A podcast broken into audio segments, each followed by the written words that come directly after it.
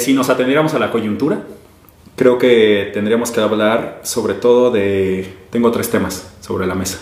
Venga. Si nos atuviéramos a la coyuntura. Yo tengo tres dispositivos que puedo reaccionar. El primero es que tendríamos que hablar de Maradona. Ok. Porque pues sí.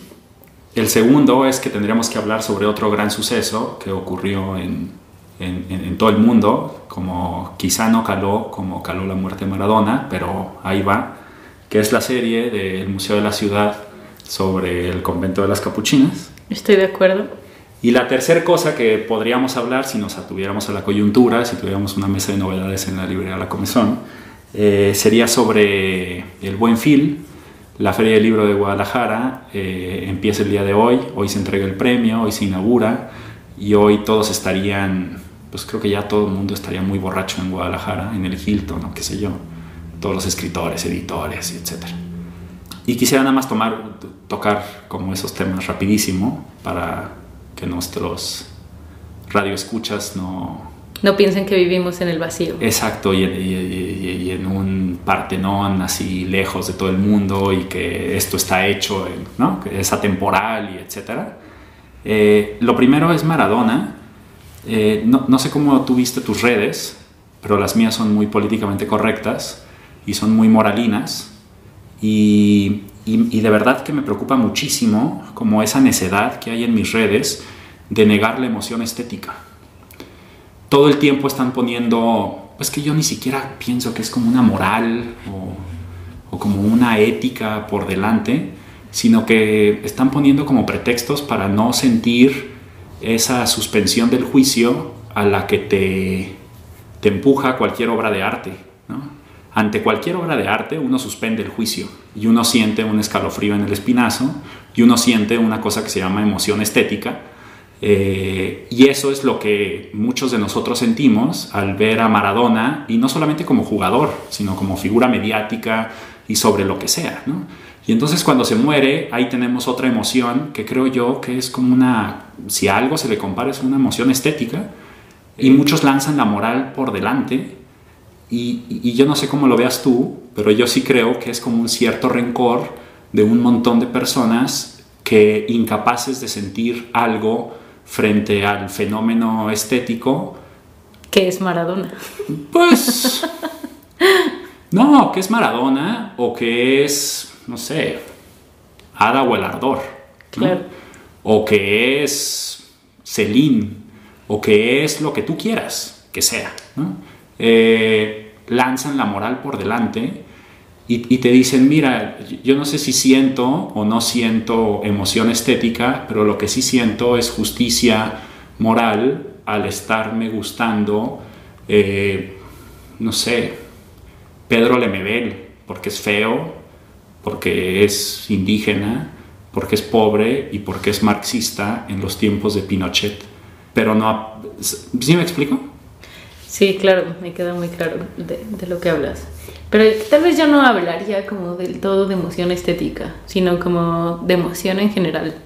O sea, como las, las emociones, pues sí, tienden al vértigo. Como al vértigo, pues que a veces no es moral. Mm. Y no es que yo justifique la inmoralidad, pero... A pero mí sí me gusta, los excesos. No, a mí me gusta mucho el trabajo que mis alumnos, cuando doy clases, no evalúen las cosas en términos de bien o mal. Y creo que es eso, como, ok, se puede como, como suspender el juicio, como tú dices, no evaluar, pero también se puede como encontrar otros parámetros de la evaluación, que no siempre son el bien y el mal. O sea, es una herencia demasiado vieja esa, ¿no? Mm. Eh, estaría bien pausarla, cambiarle el nombre. Mm. Pues sí, eso fue el tema Maradona. Eh, y, y, y, Susan Sontag decía, como más que una hermenéutica, necesitamos una erótica de, del arte, o sea, necesitamos aproximarnos a las cosas a través de, del erotismo, a las cosas, ¿no? O sea, no estoy diciendo a las personas, no estoy diciendo a los fenómenos como cercanos, estoy diciendo a las, a las cosas. Yo tenía tres años cuando Maradona metió ese gol en, en, en el Estadio Azteca, vive muy a, mucha distancia de mí, nunca lo fui a ver a Culiacán. Para mí Maradona es un fenómeno en el sentido de que no tiene nada que ver conmigo, pues, o sea, es una cosa lejana, eh, pertenece más al mundo de la ficción que al mundo de la realidad. Eh, pero bueno, no vamos a hablar de Maradona. sobre la serie del Museo de la Ciudad. ¿Tú ya viste algo de la serie? Vi el prólogo recién y he visto los teasers, he visto como el, o sea, como la imagen que la encabeza y tengo muchas ganas de verlo todo por muchas razones, pero sí, se ve increíble. Hay cinco episodios ya en, en YouTube, eh, creo que son 12. Son 12, lo sacan de a dos por semana, luego de los primeros cinco que salieron más como de sopetón. Son como 168 minutos en total, duran 10, 10 minutos cada uno y se pueden ver en las redes del Museo de la Ciudad. Y pues si ya terminaron de ver Gambito de Reina o no sé dama, cómo se llama. de dama. De dama, de dama. Eh, la serie está del ajedrez, pues se pueden después saltar al, al, otro gran suceso cinematográfico del año, que es la serie del Museo de la Ciudad sobre el convento de las capuchinas. ¿o? Sí, de las capuchinas que tiene un nombre muy técnico que no me sé yo. Mm. Pero el nombre de su productor, Gabriel Horner, dice, no le sobra nada. No le sobra nada. Eh, y la tercera era el Buen Fil, eh, a falta de Feria Internacional del Libro en Guadalajara y dado que va a ser todo virtual, muchas editoriales y algunas librerías, creo que fueron tres editoriales y 11 librerías, nos organizamos para presentar como el catálogo de estas 11, 13 editoriales en estas 11 librerías. En la Feria Internacional del Libro de Guadalajara normalmente hay un pasillo de la expo destinada a todas las editoriales independientes y vamos a tratar de replicar eso en, algunas librerías de, de Aguascalientes, eh, Guadalajara, Querétaro, el DF, de Morelia, etc. Y bueno, pueden ir a la Comezón a verlos. Este fue un anuncio parroquial. A las redes de la Comezón. No, y también a la librería La Comezón, ahí está, ya, ya tenemos los libros, ya están ahí, tenemos nuestro pasillo de las independientes en La Comezón, dado que no están en Guadalajara, pues bueno, por lo menos que estén una fracción en, en, en, estas librerías. Y ahora sí, al tema que nos convoca. En el 2010, dos reconocidos escritores, un par de revistas de renombre y la editorial de habla hispana más grande del mundo amenazaron con demandarme a mí por imprimir seis copias de unos artículos que me habían gustado mucho, que había encontrado en la web. Y, de repente, cuando imprimí esas seis copias, se las entregué a esos cinco amigos, yo me quedé con una. Lo único que yo quería era llegar a un bar, a, a un restaurante, a la casa de un amigo y decirle, oye, mira, acabo de leer esto en internet, léelo por favor. Y en lugar de entregarle un link, pues le había impreso estas hojas, se los di y de repente tenía todas estas amenazas de demanda.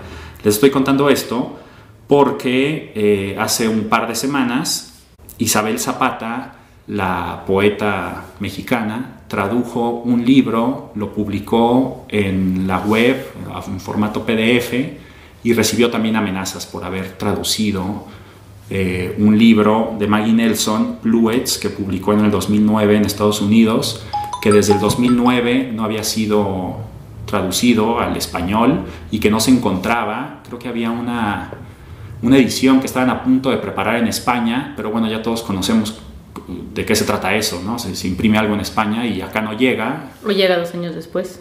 Llega dos años después a dos mil pesos, eh, pero en general no llega. La verdad es que no llega, sobre todo si son editoriales muy pequeñas, ese tipo de cosas, no, no llega. Eh, Isabel Zapata lo publicó, este Bluets de Maggie Nelson, lo puso en una página que se llama Hamster, que tiene un lema que está gracioso, dice algo así como la escritura constituye la expresión subjetiva de un espíritu colectivo. Lo cuelga de ahí, recibe amenazas de demanda, lo tiene que bajar y, y bueno, esto ya no, ya no existe más.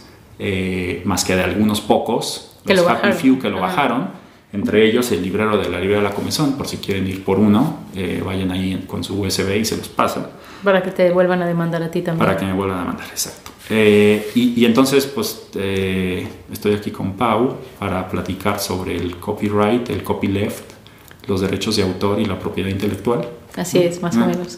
Y tú das toda una clase, quizás hasta todo un curso sobre eso. Sí. No todo un curso, pero sí hay una clase. Doy una clase que se llama muy elegante, Industrias Creativas y el Entretenimiento. Y una parte súper importante del curso tiene que ver con, con las disputas que hay en el terreno del copyright. Pues porque al final lo que se produce o lo que se crea, como depende de qué tan romántico o capitalista seas, eh, pues normalmente está vinculado como con la creación de alguien que tiene derechos y que esos son los derechos que están en disputa. Y, y, y, decías hace rato te pusiste muy teórica, supongo que como, como maestra, que si lo analizas desde Foucault y que las peleas y las disputas y quién sabe qué cosas, eh, ¿dónde está la pelea pues por los derechos? Claro. Pues no, es que, o sea, como usamos en la clase, porque sí es un poco teórica, pero usamos en la clase como una conferencia de Foucault que da sobre el poder y al final Foucault tiende, como en casi todo su trabajo, este, a, en vez de analizar el problema que le interesa, a analizar como la periferia de ese problema o como la tensión que causa ese problema. Y entonces en términos de poder dice que para, para estudiar el poder no es necesario estudiar como a quien lo ostenta, ¿no? a las autoridades, al gobierno, sino más bien como, como, como las, las querellas que, que eso provoca.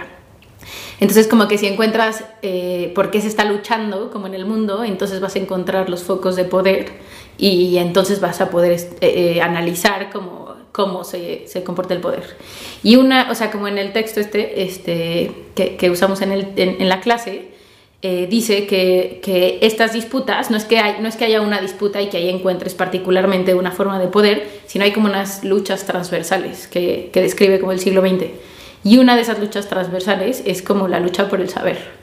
Eh, y, yo uso ese texto porque justo me parece que el copyright está como, o, o, como el asunto del copyright o de los derechos de autor y toda la legalidad o no legalidad, la empresa, la, ¿no? pues la querella, está ahí como en quién es el dueño del saber que produce como la humanidad en general, quién es el dueño, quién lo produce y quién lucra con eso que es además como una relación muy extraña que antes, como del capitalismo y mucho antes que el Internet, como que antes estaba vinculado, o sea, como quien producía, quien disfrutaba como de los derechos y quien distribuía el conocimiento era el mismo. Y lo que sucede, eh, pues así, con las tecnologías y luego con las empresas y luego con el Internet, es que esto está fragmentado. O sea, quien escribe no es quien imprime, no es quien distribuye, no es quien cobra. Mm. Y entonces como que en esa fragmentación es en donde está el asunto como del copyright. ¿no? Y al final, ¿a quién le perdonan los derechos? Cuando escribes un libro, los derechos son tuyos. Paulina Macías, 2020, ¿no? tú escribiste tu novelita. Eh, y al final tú no estás demandando. Claro. Si te encuentras una copia pirata en el metro de la Ciudad de México, tú no vas y dices, te voy a demandar. Normalmente tú te alegras, supongo, ¿no? Dices, ay, mira, mi libro lo está leyendo mucha gente Sí, no me están pagando estos 3 pesos con 20 centavos, que sería mi regalía por la venta de este libro hipotético. Pero hay alguien que sí se está peleando por ti. ¿Y quién es ese alguien que se está peleando por ti? ¿Y por qué se está peleando por ti? Claro. Pues justo como también otro texto que leemos en clase es un texto que viene en una eh, publicación que hizo Tumbona hace un tiempo que se llama Contra el Copyright. Y los primeros cuatro textos son súper buena onda. Eh, sobre todo hay uno que se llama como el copyright explicado a los niños, como que explica así básicamente como el origen como de las leyes que están relacionadas con la propiedad intelectual y como que dicen que es un asunto que tiene que ver con, eh, pues con, con hace mucho tiempo y era un recurso legal que tenía una empresa contra otra, ¿no?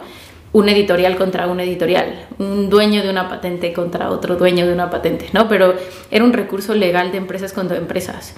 Pero justo me parece como que en la pulverización o como en esta división extraña entre quién produce, quién distribuye, ¿no? Quién es el dueño, parece que ahora, como todas las leyes de los derechos de autor, terminan siendo como de empresas contra individuos o como empresas contra la multitud, ¿no? O sea, contra la multitud disgregada, que son como los individuos que quieren leer, quieren traducir y quieren compartir.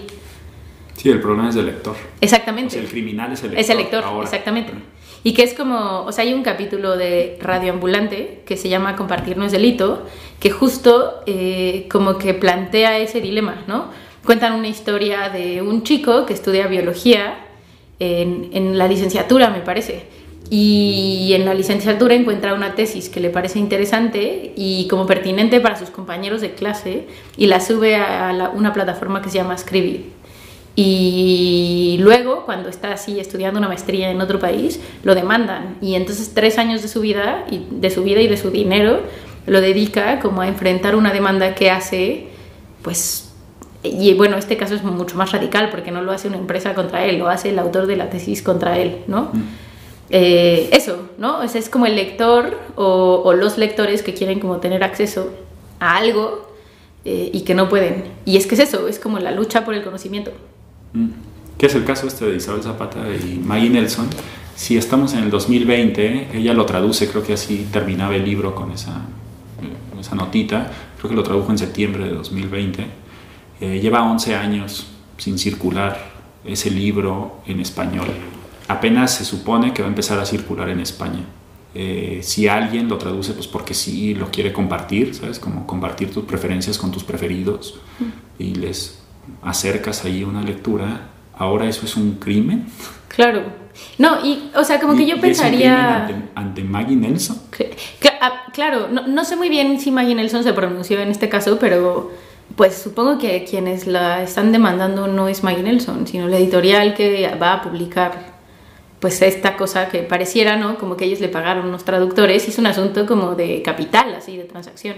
A mí lo más grave, como frente a esto, pues, es que, pues, el conocimiento desde hace un montón de tiempo, o sea, el conocimiento útil y funcional, pero también el inútil y el disfuncional, o sea, hay un mito del creador que es falso, así, que viene de la modernidad, sí, que es un creador individual, solitario, que las musas llegan a inspirarlo y le regalan los secretos de la verdad y la vida.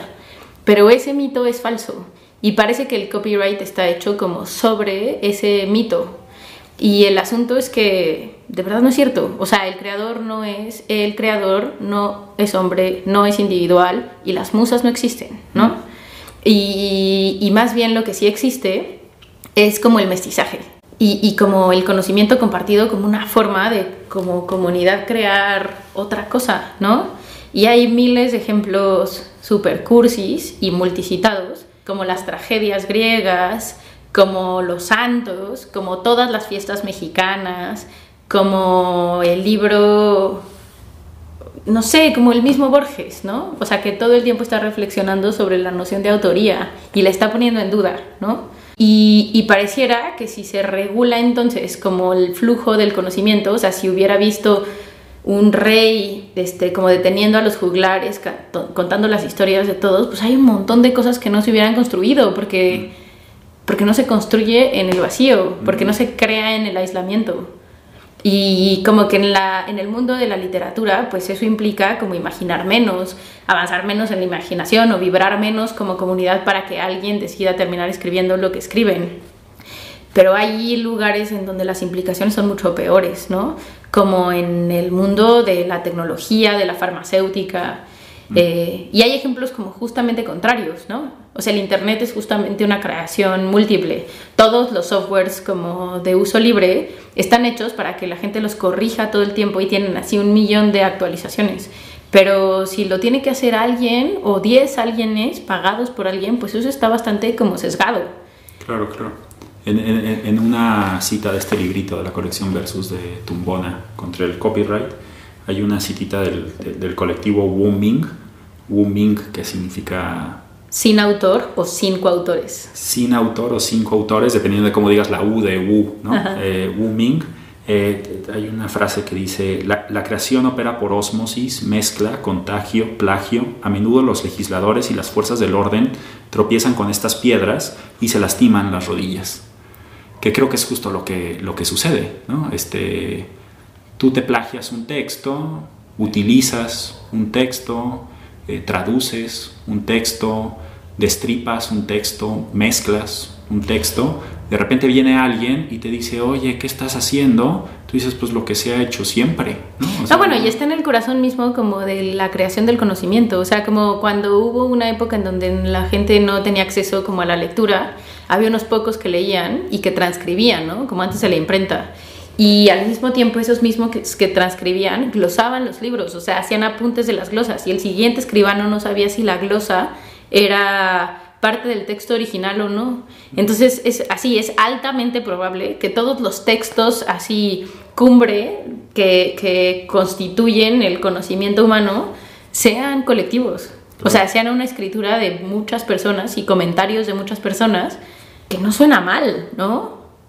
O sea, como normalmente yo estoy en mi infierno personal y converso con alguien más y todo suena tan fácil, ¿no? Y hay, no sé, como incluso la naturaleza, o sea, como, no sé si el árbol le cobraría copyright al camaleón, o si el ADN le cobraría eh, copyright a la bacteria del CRISPR, que así la emula tal cual para sanarla. Mm. O sea, como es un mecanismo, no solo es un proceso creativo, es un mecanismo de construcción. Claro, claro. Y, y, se la cuenta para, para, no hablar de árboles y de no sé qué, que no sé nada. De, cuánto cuesta un libro? El libro que sea, eh, más o menos en promedio, creo que el autor se lleva el 5% de la ganancia de ese libro. O sea, si fotocopias un libro y digamos que lo, lo vendes y ese libro no se vendió, como que creo que ese también es otro mito, ¿no? Como piratería es igual a no venta. Claro, que, justo Booming dice eso, como una copia pirata es igual a una copia vendida. Exacto, es un asunto entre más piratería exista, más venta hay, ¿no? Eh, y bueno, es un asunto también mercadológico y capitalista y demás, ¿no? Eh, da mucho coraje cuando se portan tan cínicos los defensores del copyright como por un lado creyendo, diciendo una cosa y por el otro lado legislando la contraria. ¿no? Claro. Eh, pero bueno, un autor se lleva como el 5% más o menos. El 3, el 5, el 7, 10% si eres Mario Vargas Llosa. ¿no? Eh, la editorial se lleva alrededor del 15% de un libro que, que, el editorial, pues hay un montón de gente allá adentro, ¿no? correctores de estilo, diseñadores, administrativos, etc. Eh, la imprenta se llevará también como un 15% más o menos. La, distribuidora como un 40%. Que en la distribuidora también hay un montón de otras cosas, ¿no? Derechos eh, internacionales, quién sabe qué eh, en logística y transporte se va a un 3, 4, 5% a veces. Y la librería eh, entre un 20, 25% se queda la librería con eso.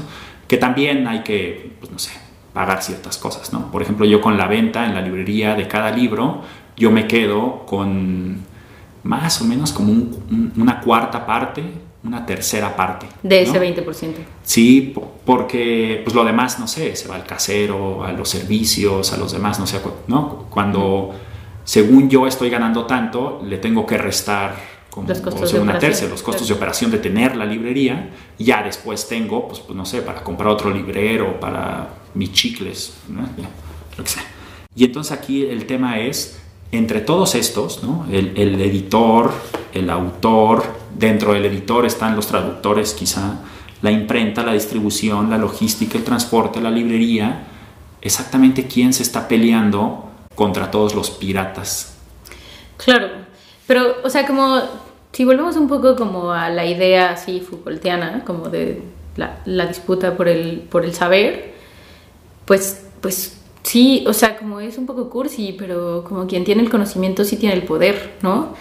Y discutíamos hace rato que así dices, bueno, pero ¿qué conocimiento, no? O sea, como a mí me cuesta trabajo opinar sobre el copyright en la industria farmacéutica, ¿no? Porque ahí sí pues producen algo, pero en términos de arte, pero también, ¿no? O sea, como, como quien tiene, el, o sea, incluso en el campo del arte, que es así el campo en donde seguro se producen las bueno, todavía el arte porque hay especulación, pero la literatura, ¿no? O sea, como no, no creo que sea un campo así de, de, onerosa producción en términos monetarios.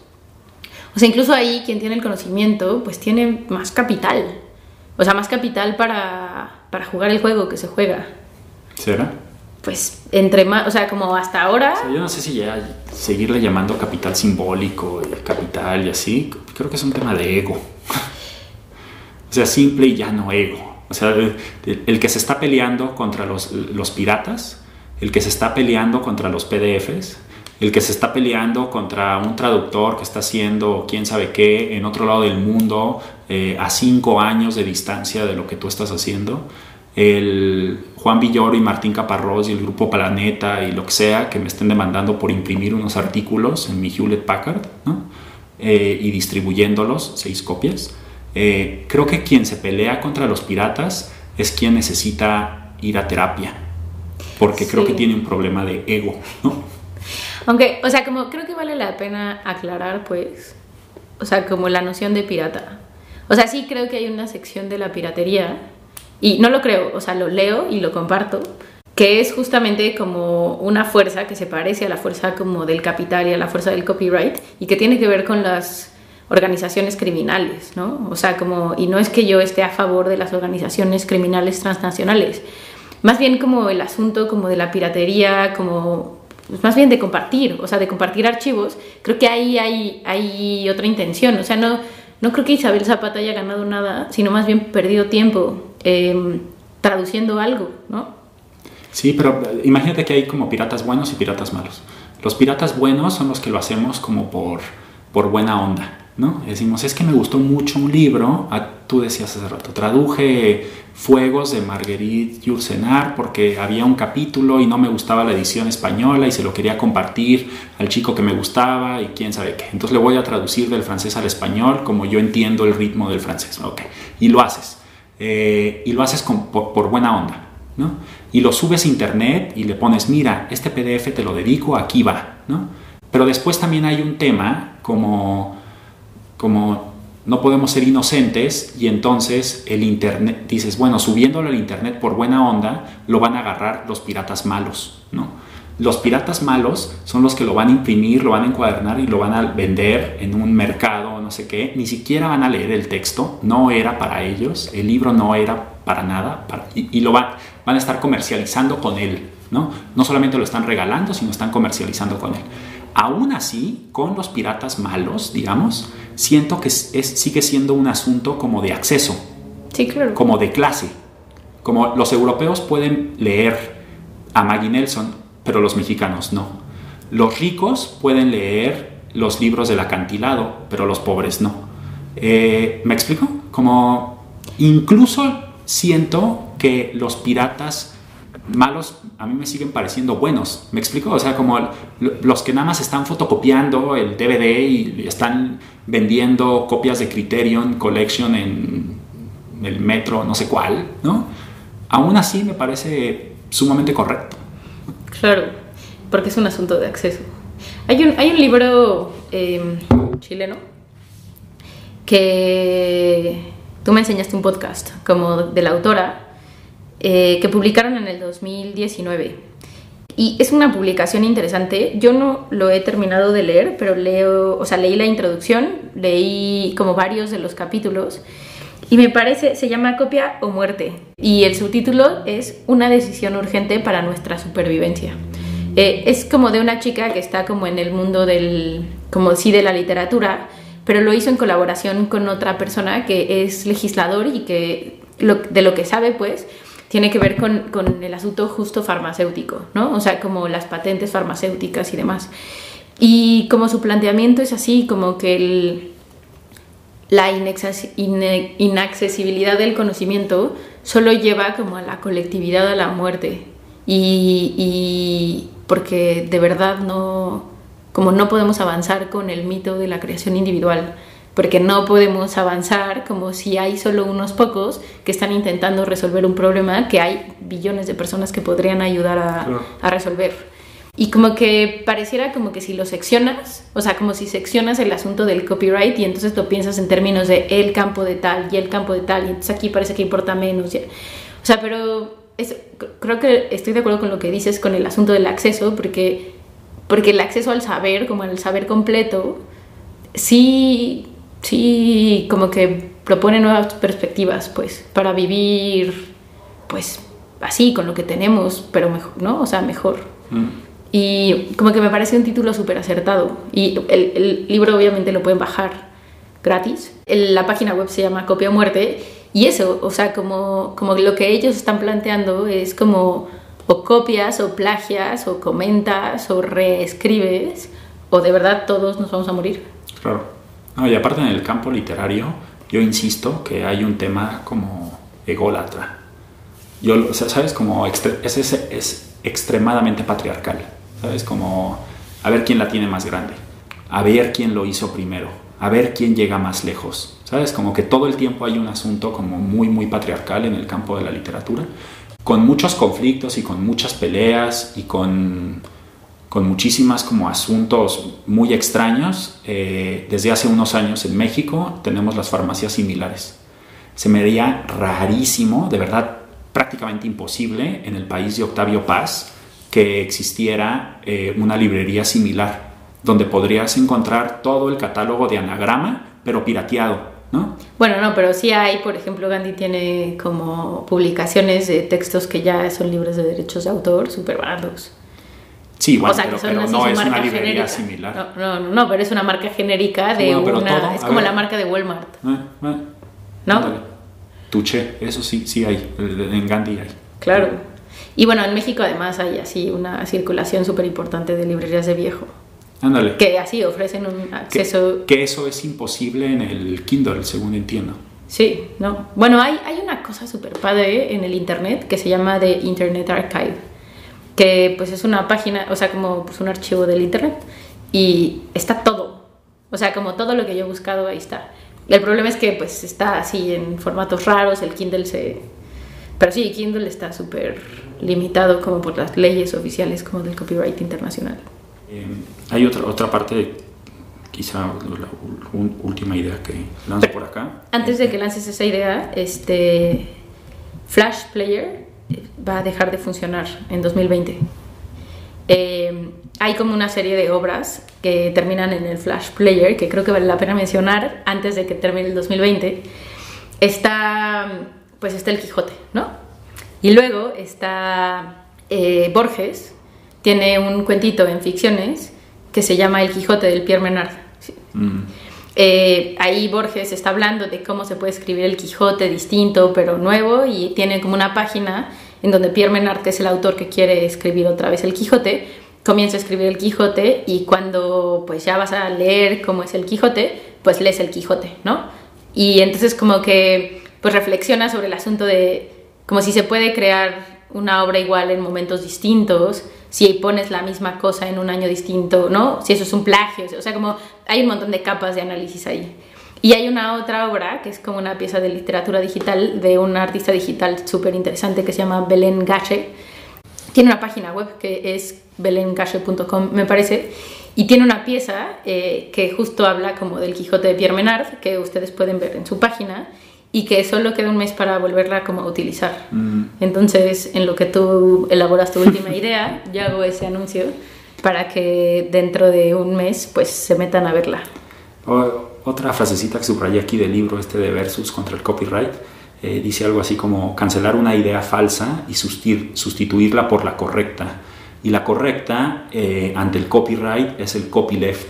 Y el copyleft eh, como que trabaja bajo una premisa que es esta.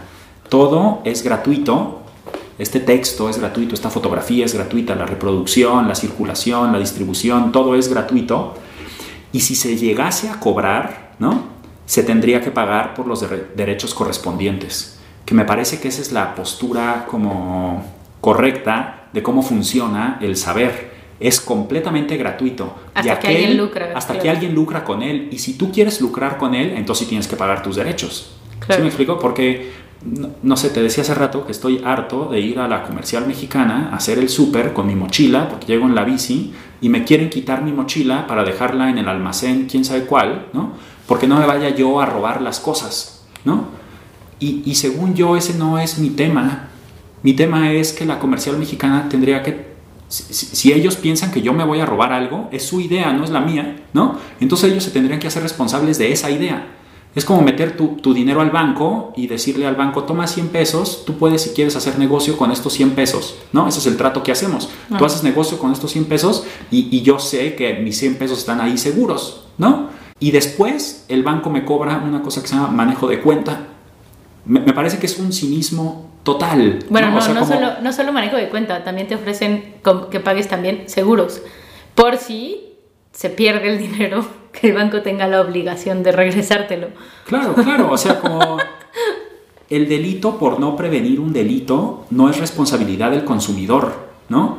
Y sino que es responsabilidad del, del dueño de los medios de producción. Claro, no era responsabilidad del consumidor. Es que no lo va a seguir siendo, porque además eso me parece que es un mito, ¿no? Claro. Como, como pensar que la literatura que hay dueños de la literatura, perdón, son dos, tres personas, ¿no? Que en el mundo de habla hispana están en España, pero perdón, España se viene cayendo a pedazos desde hace 300 años y, y se va a seguir cayendo a pedazos. O sea, un día Cataluña sí se va a ir, un día el País Vasco sí se va a ir y, y de repente se van a quedar solos, ¿no? Copia o muerte, ¿no? O sea, ya se les fueron las Filipinas y, y, y, y, ya nos fuimos nosotros. Como que parece ser que, que los piratas somos muy pocos, ¿no? Y que nos están aplacando, o los que hacemos cosas así, ¿no? Y en realidad no es cierto, o sea, son patadas de ahogado, es gente que ya está muerta, que está tratando de lanzar estas demandas, según yo, por rencor. No, y porque, y porque por otro lado, y este, y este asunto, por ejemplo, que es legal, hay una cosa súper extraña en donde tú puedes ceder los derechos de reproducción, puedes ceder los derechos de propiedad de una obra artística, pero no hay, la, la autoría es inalienable. O sea, como o sea, eso lo sé porque organizo un concurso de pintura y pues necesito que alguien firme que me cede los derechos. Y yo la primera vez que hice eso, inocentemente pensé que me iban a, ceder los derechos de autor. Pero, y, justo creo que ahí es donde puedes cambiar una idea por una idea correcta con la idea del copyleft, porque la autoría de algo es inalienable. Eh, o sea, como una vez que, que Shakespeare escribió Romeo y Julieta, ya lo escribió él, ¿no? O sea, como ya no se puede, ya nadie más puede escribir Romeo y Julieta más que Shakespeare, eso es inalienable. O sea, hay miles de personas que pueden lucrar con su impresión, hay gente que puede reescribirlo, hay gente, pero así, Romeo y Julieta lo escribió Shakespeare y eso no tiene solución. Sí, bueno, pero también regresando a otra idea anterior, lo escribió Shakespeare como. Sí, claro, claro. O sea, bajo un montón de, ¿sabes? Como, como las obras en México, por ejemplo, bajo este esquema que tenemos del FONCA o del PECDA o del eh, Sistema Nacional de Creadores o lo que tú quieras, es que un montón de obras en México se escriben con fondos públicos. Es decir, es gracias a los fondos públicos de todos los contribuyentes, que además somos bien pocos y que nos estamos dando cuenta, bueno, ya sabíamos, que ni Ricardo Salinas Pliego ni todos los ricos, que son normalmente los que lanzan las demandas por el copyright, eh, pagan esos impuestos, pero todos los que no nos quejamos, ¿no? De que alguien traduzca quien sea, somos los que pagamos estos impuestos. Gracias a estos impuestos alguien se puede, alguien puede tener un respiro, pero tampoco no es que tenga un año sabático ni nada, es un respirito, es un apoyito, ¿no? Y con ese respiro, en parte, construye una obra, ¿no? Y después esa obra se empieza a, entre más avanza, si es que avanza, más se privatiza y más se autoriza. Y, cada vez eh, más autoridades eh, o menos autoridades la controlan. ¿no? Eh, hasta llegar al caso donde, no sé, Fernanda Melchor se cree el cuento y un día muy enojada que todo el mundo lo tenemos y las redes todo lo magnifican, pero dicen, no, ahora sí ya le voy a dar la razón a Random House. ¿Sabes? Como, pero, pero ¿por qué? O sea, ¿en qué momento? ¿Sabes? Como si la obra se crea en público y si tiene una trayectoria eh, eh, como, como basta, ¿no? Llegamos a tal grado que las únicas personas que pueden hablar de Juan Rulfo en México son las que le quitaron el premio Juan Rulfo en la Feria del Libro de Guadalajara. Las únicas personas que pueden hablar de Octavio Paz en México son Christopher Domínguez, Michael y, todos sus primos. ¿no? ¿Sabes? Como eh, la, creación es comunal y si esa creación... Eh, vuela. Vuela, cada vez se privatiza más. Claro, claro. Pues sí, pero justo, no sé, a mí la verdad es que yo creo que no sé suficiente de leyes, no tengo ni idea, pero o sea, como sí me asusta un montón como la falta de acceso a todas las formas del conocimiento. O sea, sí me parece que es una forma súper importante de control, de precariedad y de riesgo así humanitario. Eh, mencionamos un montón de libros el, día de hoy. Eh, este de... ¿Cómo se llama? Se llama Contra el Copyright de Tumbón en Ediciones. Son cinco ensayos combativos contra el copyright. Y sobre todo hablamos de los primeros tres textos, ¿no? Eh, bueno, el primero es así, una como cosa que parece una distopía, pero que parece que, que más bien es una realidad. El derecho a la lectura, copyright y maremoto y el copyright explicado a los niños. Y todos son de Wooming o de autores que están como en Wooming. Es de la colección versus el, el, título, ¿cuál? Exactamente, el Round 10. El Round 10, este lo tenemos en la comezón todavía, nos quedan como dos o tres ejemplares, lo tenemos en 120 pesos, pero creo que pueden entrar a la página de Tumbona y creo que sí, lo está, está, gratis, sí. Y después hablaste de otro, ¿no? Sí, está, eh, ahora les digo, el libro de Copia o Muerte es un libro chileno Está escrito por Giorgio Jackson Drago y Paula Espinosa Orcaistegui. Eh, también hay una página web que es copiamuerte.com o y también ahí pueden descargar como la prueba eh, de imprenta gratis. Y sobre todo, como si les interesa el tema pero no se quieren clavar, lean el prólogo de Alejandro Zambra y la introducción del libro. Y sobre las obras de las que hablamos, eh, está esta obra de Belén Gache, que la página correcta es Belén Gache, Gache así con ch.net, diagonal Word, Toys. ¿Y, un, ¿Y un episodio de Radioambulante? El episodio de Radioambulante se llama Compartir no es delito. Está ahí como en el feed de Radioambulante. Compartir no es delito. Y también de eh, Bluets de Maggie Nelson, traducido por Isabel Zapata, que es mexicana y que, y que también, o sea, no, o sea, no, y además que hay venga una- un español con sus gilipollas a, ¿sabes? Como con sus cosas que ellos, como ellos hablan, ¿no? A un territorio, ¿sabes? Me tengo que esperar tres años. No va a llegar de todos modos, ¿no? Y cuando Me lo llegue va a decir terminar- chaqueta. Sí, no, no puede ser, no, o sea, se, se me va a caer, no, no me cuadra, ¿no? Claro. Eh, pero bueno, esto estaba en una editorial electrónica chilena también que se llama Hamster. eh, y, y ahí lo publicó. Yo lo tengo ahí en mi compu por si me lo quiere pedir. Yo lo Y quiero. ¿Tú lo quieres? Te lo voy a dar. Porque además es una traducción sobre la maternidad, es muy lindo. Sobre el color azul. Sí, Y pues es todo. Eh, cambio y fuera. lo